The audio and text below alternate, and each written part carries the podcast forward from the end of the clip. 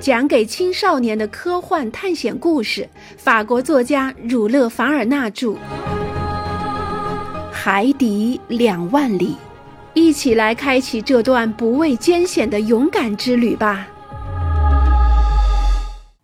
吃过早饭后，约十分钟，我们下船到了岸上。瞧，我们又一次到了陆地上。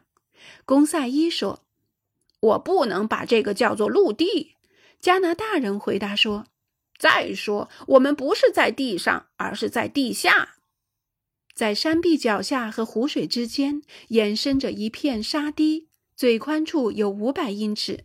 沿着沙岸，我们可以自由自在地绕着湖走一圈。但陡峭的下部地势起伏不平，横卧着一些被堆放的生动别致的火山岩和大浮石。”这些风化了的石堆，在地下热源的作用下，镀上了一层光滑的珐琅质，在探照灯照射下熠熠生辉。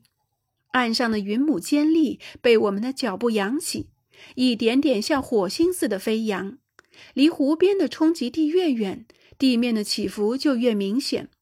我们不一会儿就到了长长的曲折的斜壁边，那是一处真正的斜坡。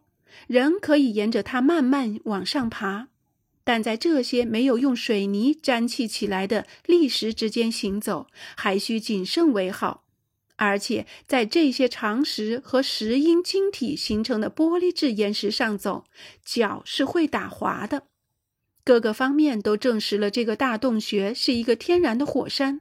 我向我的同伴们指出了这一点。你们试着想象一下，我问他们。当这个漏斗装满熔浆，而且当这种炙热的液体上升到伤口，像熔铁在熔炉里一样时，这个漏斗会怎么样呢？我完全可以想象得出是什么样的情形。公赛伊回答说：“可是，先生能否告诉我，那位伟大的铸炼者为什么半途而废呢？而他又怎么把这个熔炉换成一壶平静的水呢？”公赛伊，这很可能是因为海面下的某种变动而形成了鹦鹉螺号通过的那个大通口，大西洋的水便由这个通口涌进了山的内部，于是水和火这两种东西发生了激烈的冲突，冲突以海王的胜利告终。但自那以后，经历了不知多少个世纪，沉睡的火山就变成了平静的岩洞。太妙了，尼德兰说。我赞同这种解释，但从有利于我们的角度出发，我真感到遗憾。阿罗纳克斯先生说的那条通道是不是在海平面上？可是，尼德朋友，如果这条通道不是在水下，那鹦鹉螺号就进不来了。我也补充一句，蓝师傅，如果这条通道不是在水下，那海水也就不能涌进山里。这座火山还是火山，那您的遗憾也就是多余的了。我们继续向上攀，斜坡越来越陡，越来越窄。我们把腹部贴在斜壁上向前爬，斜坡上有时切进去一些深深的山洞，要越过去才行。半路还会杀出一些凸起的大石块，要绕过去才行。但是有公赛伊的敏捷和加拿大人的帮助，所有这些困难都被克服了。大约在三十米的高度上，地表的状况发生了变化，变得更难攀行了。地面先是砾岩和粗面岩，接着是黑色的玄武岩，后者一块块的摊着，上面布满气泡，前者形成一些有规则的菱形。排列的像一根根支着这大穹隆的拱底的石柱，真是大自然的鬼斧神工啊！此外，在这些玄武岩中间蜿蜒长垂着一些冷却了的熔岩，嵌着一些沥青线纹，而且到处都铺着一层厚厚的硫磺地毯。一道更强烈的光线从上面的火山口射进来，炫目的光亮笼罩着所有这些将永远埋藏在这熄灭的火山中的火山喷出物。然而，不久，我们攀到了约两百五十英尺的高度处，就遇到一处无法穿越的障碍，只好停步不前了。在此处，穹窿的内部向外突出，要向上攀就得兜圈子走。在这最后的一个平面上，植物开始和矿物争相斗艳。有些小树，甚至一些大树，从石峭的坑洼处破土而出。我辨认出几株留着腐蚀性浆汁的大棘树，一些名不副实的向阳草，因为阳光根本照不到它们。凄凄地垂下一串串褪色的、香味散尽的花朵，一些菊花羞怯地在星星点点地坠在忧郁的、病蔫蔫的长叶芦荟脚下。但是下垂的容颜中间，我发现了一些细小的紫罗兰，还微微散发着芳香。我不得不承认，我满怀快乐地去感受它的香味，因为花香是花的灵魂。而海中之花，那些艳丽的水草是没有灵魂的。我们来到一株茁壮的龙血树下，它粗壮的树根立排从石，使树拔地而出。这时，尼德兰喊道：“啊，先生，蜂巢！蜂巢！”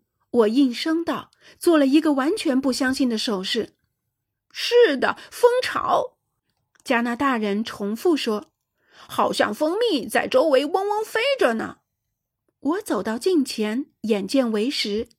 那龙血树干上的一个洞口，果真有着成千上万只辛勤的昆虫。这种蜜蜂在整个加纳利群岛很常见，它们产的蜂蜜在那里备受推崇。很自然，加拿大人就想到要储存一些蜂蜜。如果我反对的话，那就似乎太不近人情了。于是，加拿大人用打火机点燃了一些夹杂着硫磺的干草，开始熏蜜蜂。蜜蜂的嗡嗡声慢慢的停息了，蜂巢被剖开了，里面有好几公斤香喷喷的蜂蜜呢。尼德兰把蜂蜜兜进他的背囊里。我们把蜂蜜和面包树的粉合在一起，他对我们说。就能够给你们做出一道美味的糕点。把蜜饯面包搁一边儿吧，我说，继续我们的有趣之旅吧。在沿途小径的一些拐弯处，我看到了整个湖的面貌。探照灯照亮了整个平静的湖面，没有一丝涟漪，没有一点波浪。鹦鹉螺号也一动不动。在船的平台上和堤岸上，船上的人员正在忙碌着。光亮的空气中，清晰地映出他们黑色的身影。我们绕过了支撑着穹窿的前几堵岩石中的最高峰。这时，我发现蜜蜂并不是在这个火山堆里唯一的动物，还有一些猛禽从它们高筑在岩石尖上的巢里飞出来，在黑暗中四处翱翔盘旋。那是一些腹部白色的鹰和一些叫声尖利的隼。在斜坡上，还有一些漂亮的胖大宝，迈着长得像高跷般的脚，快速地奔走着。我可以想象得出，一看到这些美味的野味，加拿大人又嘴馋了。他真后悔手里没有一把枪。他试图用石块代替铅弹，几次不成功的尝试后，他终于打伤了一只美丽的大宝。说他不惜冒二十次生命危险来弄到这只鸟，是一点儿也不言过其实的。而且他干得极漂亮，这只动物终于被他兜进了他的包里，和那些蜂蜜放在一起。此处的岩脊变得无法通行，我们该回到岸边了。在我们上面，火山口像一个宽大的井口一样张开着。从这里望出去，可以相当清晰地看到外面的天空。我还看到了一片片被西风吹得凌乱的云块，云雾的碎片一直拖到山顶上。可以肯定，这些云彩并不高，因为这座山高出海平面也至多是八百英尺。在加拿大人打完鸟的半小时后，我们回到了内湖岸上。这里的植物以织成大地毯的海鸡冠草为主，这种草又名钻石草、川石草和海茴香，泡醋很好吃。公赛伊采了好几把。至于动物，有数不胜数的甲壳动物，像鳌虾、大螃蟹、手臂蟹、苗虾、盲蛛、加拉蟹和数量惊人的豪蛤、雌贝、岩贝和帽贝。这个地方还有一处奇妙的洞穴。我和我的同伴兴致勃勃地躺在洞中的细沙上，火光照亮了熠熠发光的珐琅质洞壁，洞壁上满是云母石粉屑。尼德兰拍打着洞壁，想估出它的厚度。我忍不住笑了出来。话题又转回他那不死的逃走计划上。我想，在不操之过急的情况下，可以给他希望。就是尼莫船长往南行驶，只是想补充他船上的钠燃料。我希望尼莫船长现在会返回欧洲或美洲海岸，这样或许可以使加拿大人更有把握地重施他那流产了的逃跑计划。我们在这个绚丽的洞里躺了一个小时，开始谈话还很活跃，但渐渐的没了生气。我们都感到昏昏欲睡。我想没什么理由要抵制睡眠，便让自己进入沉沉的睡梦中。我梦见了，人是不能选择自己的梦的。我的身躯缩成一只植物性的普通软体动物，这个洞穴变成了我的两片介壳。突然，我被公赛伊的叫声惊醒了。“当心，当心！”这位小伙子喊道。“什么事儿？”我半坐起身来，水漫上来了。我跃起来，海水像洪水般向我们的藏身之所涌来。显然，既然我们不是软体动物，我们就应该逃走。几分钟之后，我们安全地逃到了岩洞顶上。到底是怎么回事儿？公赛伊问。又是什么新现象？哦，不，我的朋友，我回答。是海潮，只是海潮把我们吓了一跳，像华尔特·斯科特小说里的主人公一样。海洋外面涨水，由于自然的平衡规律，湖水也跟着涨起来。我们半身都湿透了，回鹦鹉螺号换衣服吧。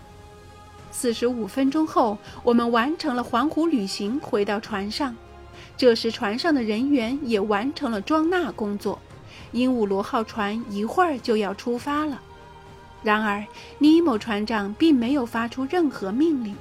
难道他想等天黑再从他的海底通道悄悄地出去吗？这有可能。不管怎么样，第二天鹦鹉螺号就离开了它的港湾，又会远离陆地，在大西洋的水波下几米处航行。